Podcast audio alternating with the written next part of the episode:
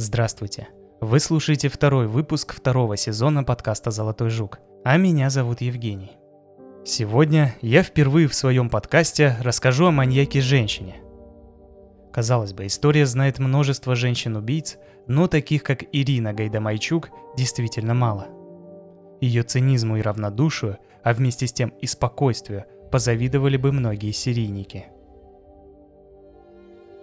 Обычно женщины, даже маньячки, выбирают более мягкие или быстрые способы убийства. Яд либо огнестрельное оружие. Кроме случаев спонтанного убийства, в гневе, к примеру. Там в ход может пойти что угодно. В общем, природа распорядилась так, что в прямую борьбу с жертвой женщины обычно не идут. Однако из всех правил бывают исключения – и красноуфимскую волчицу, как ее прозвали СМИ, можно назвать одной из самых кровавых серийных убийц женщин с начала 21 века. В России так уж точно. Для стороннего наблюдателя история Гайдамачук как серийной убийцы начинается летом 2002 года в маленьком городе Красноуфимск Свердловской области – в июне в тогда еще милицию поступило сообщение об убийстве пожилой женщины Веры Васильевны Созник. Оперативники нашли на месте преступления жертву с проломленным черепом. Все вещи были разбросаны, содержимое шкафов и тумбочек валялось по всей комнате. Преступник что-то очень быстро и хаотично искал, но что именно, милиция на тот момент выяснить не смогла. По словам родственников, у бабушки никогда не было больших денег – Множественность травм, полученных женщиной, означала, что убийца действовал с особой жестокостью. Как выяснилось в итоге, конкретно это убийство было абсолютно спонтанным. Созник наняла Гайдамачук побелить потолок, а та, воспользовавшись моментом, когда хозяйка отошла, решила пошарить по тумбочкам. Когда старушка застала свою работницу за воровством, она начала кричать и угрожать вызвать милицию – Гайдамачук взяла с тумбы первое, что попалось под руку, и несколько раз ударила старушку по голове, отчего та и скончалась. Потом, в панике, девушка обшарила остальные шкафы и сбежала. Несмотря на то, что в комнате осталось множество следов и даже отпечатки пальцев, оперативно выявить убийцу не удалось. Проверка по отпечаткам не дала никакой информации, а свидетелей преступления не нашлось. Пока милиция заводила дело, проводила подомовой и подворовый опрос, спустя месяц поступило еще одно заявление об убийстве пожилой женщины. Головинкина Лидия Петровна открыла дверь и сразу получила несколько ударов тупым предметом по голове. На этот раз орудием стал молоток. Почерк был тот же, тот же характер повреждений, тот же хаотичный поиск неизвестно чего. Каких-то ценностей у старушки не пропало. Вообще создавалось впечатление, что это просто маньяк-психопат, который ненавидит женщин. Никто на тот момент не предполагал какого-то корыстного мотива. Пенсионерки жили скромной и одинокой жизнью. Конечно, всегда оставался вариант убийства из-за так называемых гробовых, денег, отложенных на собственные похороны. Однако обычно в таких случаях грабитель уже примерно предполагает, где искать. Тут же в обоих случаях обыск проходил максимально несистемно, и множество относительно ценных вещей оставались без внимания. Да и забивать жертву молотком явно не в духе опытных воров, даже если они не гнушаются убивать. Так появилась версия, что убийство совершает беглый психопат. Милиция проверила информацию во всех местных психиатрических заведениях, в том числе и для преступников, но там все были на месте – Зацепок у следствия не прибавилось, а уже совсем скоро появилась новая жертва, а за ней всего через три дня еще одна. Люди начали паниковать. По городку, население которого никогда не превышало 40 тысяч, поползли слухи. Через месяц появились еще две жертвы. И везде наблюдалась одна и та же картина – черепно-мозговые травмы и хаотичный обыск – где-то пропадали совсем небольшие, даже на тот момент суммы, в районе нескольких тысяч рублей. Казалось бы, это и не удивительно, ведь убийца намеренно выбирал только бедные квартиры в старых домах, именно такие, где жили небогатые одинокие пенсионерки. Территориально все преступления были совершены примерно в одном районе, вблизи от железной дороги. Это могло означать, что убийца может либо работать где-то в этой сфере, либо периодически заезжать. Этим же можно было объяснить нерегулярность нападений. Этот человек мог приезжать, например, в рабочие командировки и потом уезжать. К сожалению, как мы уже знаем, эта версия была ложной, и следователи напрасно потратили время. Параллельно следствие пыталось получить хоть немного информации о личности маньяка, хотя бы предполагаемый пол. На основании повреждений на телах убитых некоторые сотрудники склонялись к тому, что это женщина. Именно для женщин характерно нанесение множества ударов в одно и то же место. Хотя это могло быть и убийство в состоянии аффекта. Приходилось только гадать и пытаться найти хоть сколько-нибудь значимые улики. Вскоре убийца совершила свою первую крупную ошибку. Спустя несколько месяцев после первого убийства, в феврале 2003 года, в квартиру 90-летней пенсионерки постучали. На вопрос «Кто там?» ответил молодой женский голос, социальный работник. Как только старушка открыла дверь, на нее посыпался град тяжелых ударов молотком – по счастливому стечению обстоятельств, она то ли собиралась куда-то, то ли просто замерзла, на тот момент на ней была толстая меховая шапка. Она ощутимо смягчила удары, и женщина начала громко кричать. Естественно, соседи услышали эти вопли и начали выходить на лестничную площадку. Убийца спешно ретировалась. Милиция быстро прибыла на вызов и опросила жителей подъезда – по показаниям жертвы и ее соседа, который видел преступницу в дверной глазок, был составлен фоторобот, а у правоохранительных органов впервые появились конкретные зацепки – примерная внешность и возраст преступницы. Согласно показаниям, это была женщина 25-35 лет, худощавая, светловолосая, рост около 160-165 сантиметров. Фоторобот развесили по всему Красноуфимску. Так прошел год с первого нападения. Пенсионеры впадали в панику, а их дети старались переселить их к себе поближе. Те, кто был далеко, умоляли родителей не открывать дверь никому, даже государственным служащим.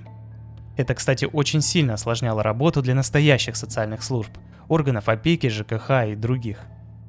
Сотрудницы-блондинки этих организаций проверялись особенно тщательно – Некоторые даже настолько боялись попасть под подозрение, что побежали перекрашивать волосы. Однако дело так и не двигалось с места. Все новые подозреваемые на поверку оказывались невиновными. Почему, казалось бы, неграмотный и небрежный убийца продолжал уходить от следствия? Почему свидетелей никогда не было? А ответ лежит на поверхности. Все жертвы – старые и одинокие люди. Мало кому было до них дело – Преступница после убийства всегда закрывала квартиру на хозяйский ключ, и тела, как правило, находили только через пару дней. Либо родственники, недозвонившиеся бабушке, либо сотрудники социальных служб, приходящие проверять, как там их подопечные.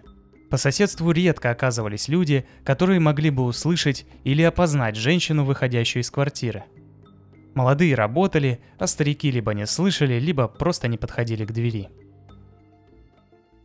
Спустя некоторое время на той же улице, где уже были совершены два убийства, было найдено третье тело.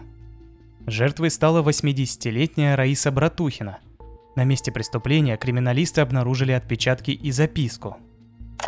Уважаемые жильцы, если вы хотите обменять квартиру, то мы готовы вам помочь. Просьба быть дома 11 мая в 13.00. Юрист жилконторы Ирина. Также там был и телефон – Само собой он оказался вымышленным. Оглядываясь назад, надо сказать, что Гайдамачук оставляла такие записки не один раз. Однако впервые она написала на ней имя. Конечно, оно тоже могло быть фейком, но проверить не мешало. Следователи собрали десятки тысяч образцов почерка, сняли тысячи отпечатков жительниц города, но среди них не было ни одного совпадения – Дело становилось настолько безнадежным, что из ВНИИ МВД были приглашены гипнотизеры, которые пытались активировать память родственников и знакомых убитых, чтобы таким образом определить, виделись ли те с потенциальной убийцей где-то еще. Дальше больше, к делу подтянулись экстрасенсы и нумерологи. В общем, можете представить себе отчаяние правоохранителей, раз они согласились на такие меры. Время шло, следов больше не находилось, и вскоре стало ясно почему. На окраине Екатеринбурга, в районе Широкая речка, в частном доме были найдены тела двух 85-летних старушек. Местные жители сообщили, что накануне по району ходила молодая женщина и, представившись сотрудницей пожарной охраны, проверяла проводку в электрощитах. Пока полиция опрашивала потенциальных свидетелей, поступила информация из города Серова, располагающегося в 350 километрах севернее Екатеринбурга – там аналогичным образом было убито еще четыре пенсионерки. Улики в одном из домов показали, что убийца ночевала рядом с телом. Чтобы замести следы, она решила устроить пожар, оставила включенным утюг на гладильной доске. Однако этот способ не сработал. Утюг прожег дыру в доске, и когда упал, провод выскочил из розетки. Следствие в погоне за убийцей начало опрашивать водителей и обслуживающий персонал общественного транспорта. Огромное количество людей было опрошено, но и эта ниточка оборвалась. Спустя некоторое время удалось обнаружить женщину, которая чудом избежала расправы. А спасли ее радушие и разговорчивость. В разговоре с убийцей она обмолвилась, что очень скоро должен прийти ее сын, и таким образом отвела от себя беду. Гайдамачук быстро собралась и ушла. Тогда она назвалась именем Лариса Михайлова из Узбекистана. Проверив это имя, милиция обнаружила, что такой человек существует. Михайлова переехала в Екатеринбург еще до начала серии убийств, и фоторобот действительно был похож на фотографию подозреваемой. Однако отпечатки пальцев не совпали с найденными в домах жертв, а также подозреваемая успешно прошла допрос на полиграфе. В очередной раз дело зашло в тупик. Время шло. Прошел год, и начало казаться, что убийца остановилась на 14 жертвах и либо умерла, либо ее посадили за другое преступление. Это нередко случается, когда маньяку удается скрываться годами. Некоторые подобные дела именно поэтому так и не удалось раскрыть. К сожалению, это был не конец. Красноуфимск снова поразила новость о жестоком убийстве старушки. Без сомнений, это была она. Убийца, которую СМИ и оперативники прозвали Красноуфимской волчицей. Следующий удар был нанесен в поселке Ачит, расположенном в 23 километрах на север от Красноуфимска. И это вполне могла быть последняя жертва маньячки – в тот день она, как всегда, притворялась сотрудницей жилищной конторы и якобы проверяла воздуховоды. У нее в руках был самодельный красный флажок. Надо сказать, что из-за предыдущего нападения, даже если кто-то и начал забывать про серию убийств годичной давности, люди в городе и соседних деревнях снова были на стороже. Сердобольные жильцы одного из домов с подозрением отнеслись к незнакомой девушке, которая пошла в квартиру одной из их соседок. Кто-то вызвал милицию, и вскоре участковый был уже на месте. Он звонил в дверь, но никто не отзывался. По закону он не мог вломиться в чужую квартиру и поэтому вынужден был уйти. Позже Лидия Шубина, так звали хозяйку квартиры, была найдена мертвой с множественными повреждениями черепа. И снова убийца растворилась. В феврале 2008 года в Нижнем Тагиле снова убили пенсионерку. На этот раз убийца неплохо поживилась, сорвала золотую цепочку с шеи, в шкафах нашлись действительно ценные вещи. Однако она даже не догадывалась, кого она убила. Жертвой оказалась мать замначальника местного ОВД, поэтому за ней стали охотиться с новой силой все сотрудники милиции города. Буквально через месяц, в конце марта, была задержана женщина по имени Мария Валеева. В некоторых источниках ее называют Мариной, а где-то Ириной. Жительница Верхней Туры, которая нигде не работала и вообще вела весьма асоциальный образ жизни. Она написала чистосердечное признание по всем эпизодам, а причиной назвала ненависть к пожилым женщинам. Ее история тоже звучала хоть и ужасно, но правдоподобно – в юности она увлекалась наркотиками и однажды подверглась групповому изнасилованию 14 мужчинами. Пожилая хозяйка квартиры не только не пыталась помочь, но еще и смеялась над ней. Пока следователи на радостях собирали показания знакомых женщины и искали улики, в Серове произошло новое убийство. Проверка показала, что Валеева не знает ни точных мест, ни деталей якобы совершенных ею преступлений. Оказалось, что особенно ретивые слуги закона в своем стремлении продвинуться по службе не гнушались выбивать показания. Валеева заявила, что ее душили целлофановым пакетом, морили голодом и угрожали побоями. Из пяти человек, виновных в этих зверствах, трое сели в тюрьму, а двое отделались условными сроками. Наступило затишье продолжительностью два года. В феврале 2010-го в Красноуфимске женщина вызвала спасателей. Она была обеспокоена криками голодной кошки из квартиры 81-летней соседки. Александра Поварницына была найдена у себя в ванной с проломленным черепом. Ей было нанесено 18 ударов молотком. Позже выяснилось, что убийца, после того, как избила жертву, подумала, что та еще дышит – поэтому для надежности решила ее еще и утопить. Следователи снова бросились опрашивать соседей и знакомых. И на этот раз им повезло. Подруга жертвы вспомнила, что та незадолго до своей смерти собиралась нанять женщину по имени Ирина для того, чтобы побелить потолок. Поварницына также рассказывала, что уже пользовалась ее услугами три года назад. Милиционеры выяснили, что это за Ирина и где она проживает – Оказывается, она состояла в официальном браке и имела ребенка от одного мужчины и находилась в гражданском браке с другим. С ним у нее тоже был общий ребенок. Но незадолго до ареста она бросила вторую семью и на тот момент жила с любовником в квартире на улице Набережной. Ирина Гайдамачук была доставлена в СИЗО, где сотрудники милиции проверили отпечатки, почерк, а также взяли образец ДНК. Одна из жертв вырвала клок волос убийцы – После того, как все результаты совпали, сомнений не осталось. Красноуфимская волчица была, наконец, поймана. Спустя некоторое время она и сама начала активно признаваться, рисовать схемы, раскрывать самые мелкие детали. Остался только один нерешенный вопрос. Каков же все-таки был мотив? Сама Гайдамачук толком не могла назвать конкретную причину. Она до сих пор отвечает просто – нужны были деньги. Если честно, это очень сомнительное объяснение. За 8 лет, что она орудовала в Свердловской области, из домов всех 17 жертв она унесла едва ли не меньше 50 тысяч рублей. Даже по меркам середины нулевых это очень мало. Она очень небрежно обыскивала дома и по большей части уносила продукты и какие-то мелкие вещи. Если бы мотивом была именно нажива, она должна была работать тщательнее, и наверняка доход был бы значительно больше – может быть, прошлое маньячки даст какие-то ответы? Давайте разберемся, кем же была Ирина Гайдамачук и чем занималась всю свою жизнь до и во время охоты на старушек.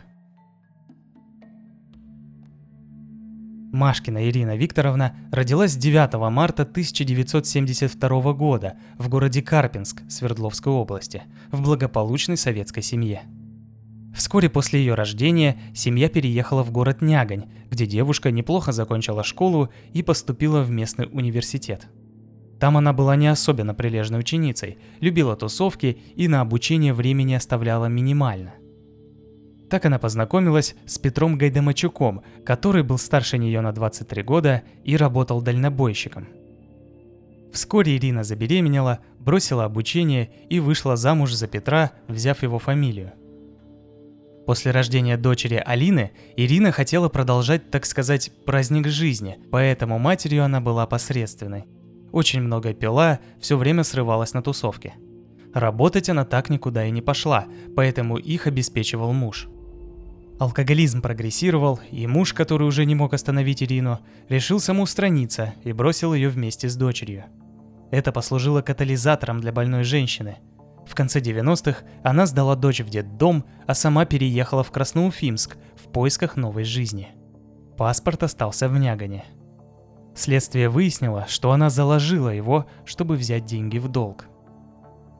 В 1997 году она встретила Юрия Кузнецова, который перевез ее к себе в квартиру, где жил с матерью. Вскоре Гайдамачук снова забеременела и родила ему дочь. И все это время ей удавалось жить без документов. Ребенка записали на отца, а на работу она так и не устроилась. И при этом продолжала пить. Однако ссоры за сбы в семье Кузнецовых не выносили, а Ирина на людях держалась довольно хорошо. Поддерживала порядок в доме, готовила, ухаживала за ребенком. Даже состояла в родительском комитете школы. Ни сам Кузнецов, ни соседи не замечали никаких серьезных проблем. Да, иногда она перебарщивала с алкоголем, но не так критично, как могло бы показаться. И все же мужу приходилось контролировать жену. Он любил Ирину и всеми силами пытался ей помочь. Правда, помощь эта заключалась по большей части в ограничении в деньгах, поэтому однажды она украла деньги родительского комитета, собранные на окончание начальной школы детей, и пропила их. Это спровоцировало грандиозный скандал. В начале нулевых Гайдамачук, почувствовав острую нехватку средств, начала подрабатывать ремонтами и вязанием. Так у нее появились свои деньги, которые она, естественно, тратила на алкоголь. Это и привело ее в дом первой жертвы. Так как старушка не сообщала никому о намерениях белить потолок, Гайдамачук удалось уйти максимально незамеченной. С тех пор она почувствовала безнаказанность и начала свою кровавую охоту. Примечательно, что до этого она не совершала никаких серьезных преступлений.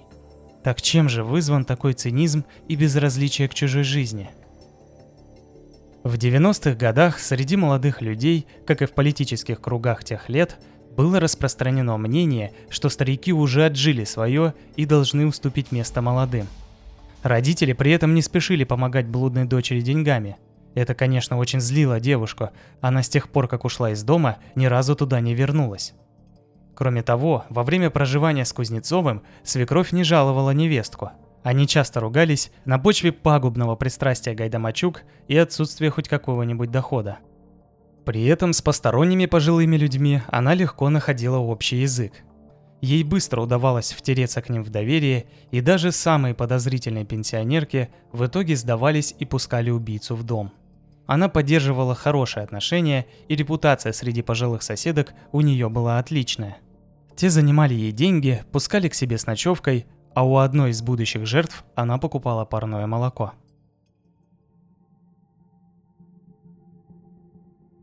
Таким образом вырисовываются два возможных мотива. Первый.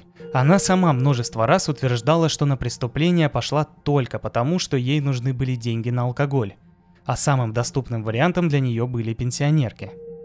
И второй. Она затаила злобу на пожилых людей из-за отношений с родителями и свекровью – и на фоне тяжелого алкоголизма она сошла с ума. Насколько они состоятельны? Насчет первого я уже высказался. Прибыль от ограбления была мизерная, и эта версия является довольно спорной. Однако известны случаи, когда алкоголики и наркоманы убивают и за меньшее. А вторую версию проверили сами следователи первым делом. Психиатрическая экспертиза показала, что несмотря на наличие некоторых психологических отклонений, Гайдамачук вменяема и все преступления совершала обдуманно. Дело красноуфимской волчицы заняло 443 тома. Гайдамачук два года давала признательные показания по всем 17 эпизодам. Она извинялась перед родственниками, но, по словам руководителя следователей, который тогда давал СМИ интервью, раскаяния в содеянном она не испытывала – по поводу столь долгой поимки преступницы у следователя тоже нашлось, что ответить. Как выяснилось после задержания обвиняемой, все эти годы Гайдамачук жила в Красноуфимске не только без регистрации, но и без паспорта. Более того, она реально походила на фоторобот-убийца, который висел буквально на каждом углу этого небольшого города. Но сотрудники милиции ничего не видели, не замечали. В органы внутренних дел Следственным комитетом отправлено представление для устранения причин, которые способствовали совершению преступления. По результатам рассмотрения представления уволен участковый. Приняты иные меры, чтобы подобных случаев впредь не было.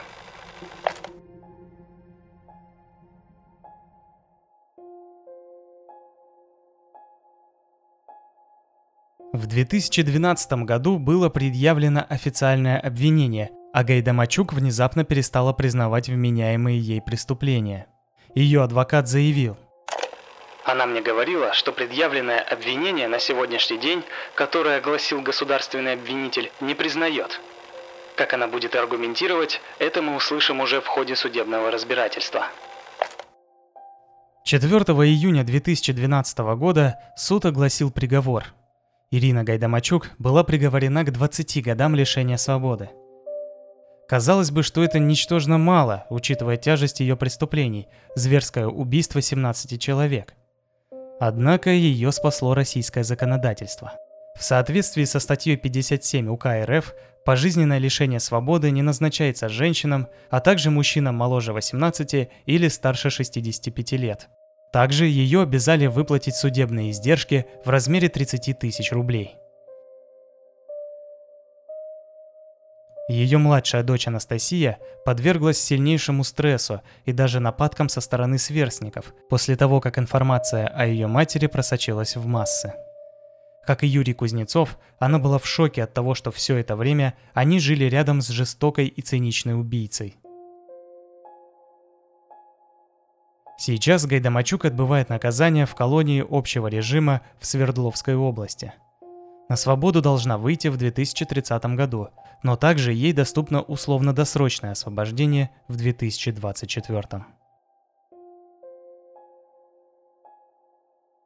В заключение, от себя я хотел бы добавить, что не понимаю, как эксперты могли признать здоровой женщину, жестоко забившую до смерти 17 беспомощных старушек – Официально она не была признана маньячкой, но тут ведь явно что-то не так. Это очередной раз показывает, насколько мало мы знаем о человеческой психике и как сильно заблуждаемся по поводу душевных заболеваний. Более того, в криминалистике есть целый пласт, посвященный маньякам, которые проходят все психологические тесты и внешне кажутся не то что здоровыми, они довольно успешны и даже добры к ближайшему окружению. Однако данный пример напоминает, что внутри каждого человека может скрываться настоящий монстр. Текстовая версия подкаста с фотографиями традиционно доступна в группе ВК. Если хотите поддержать проект, просто расскажите о нем кому-нибудь, кому он тоже может быть интересен. С вами был подкаст «Золотой жук». Спасибо за внимание и до встречи в следующем выпуске.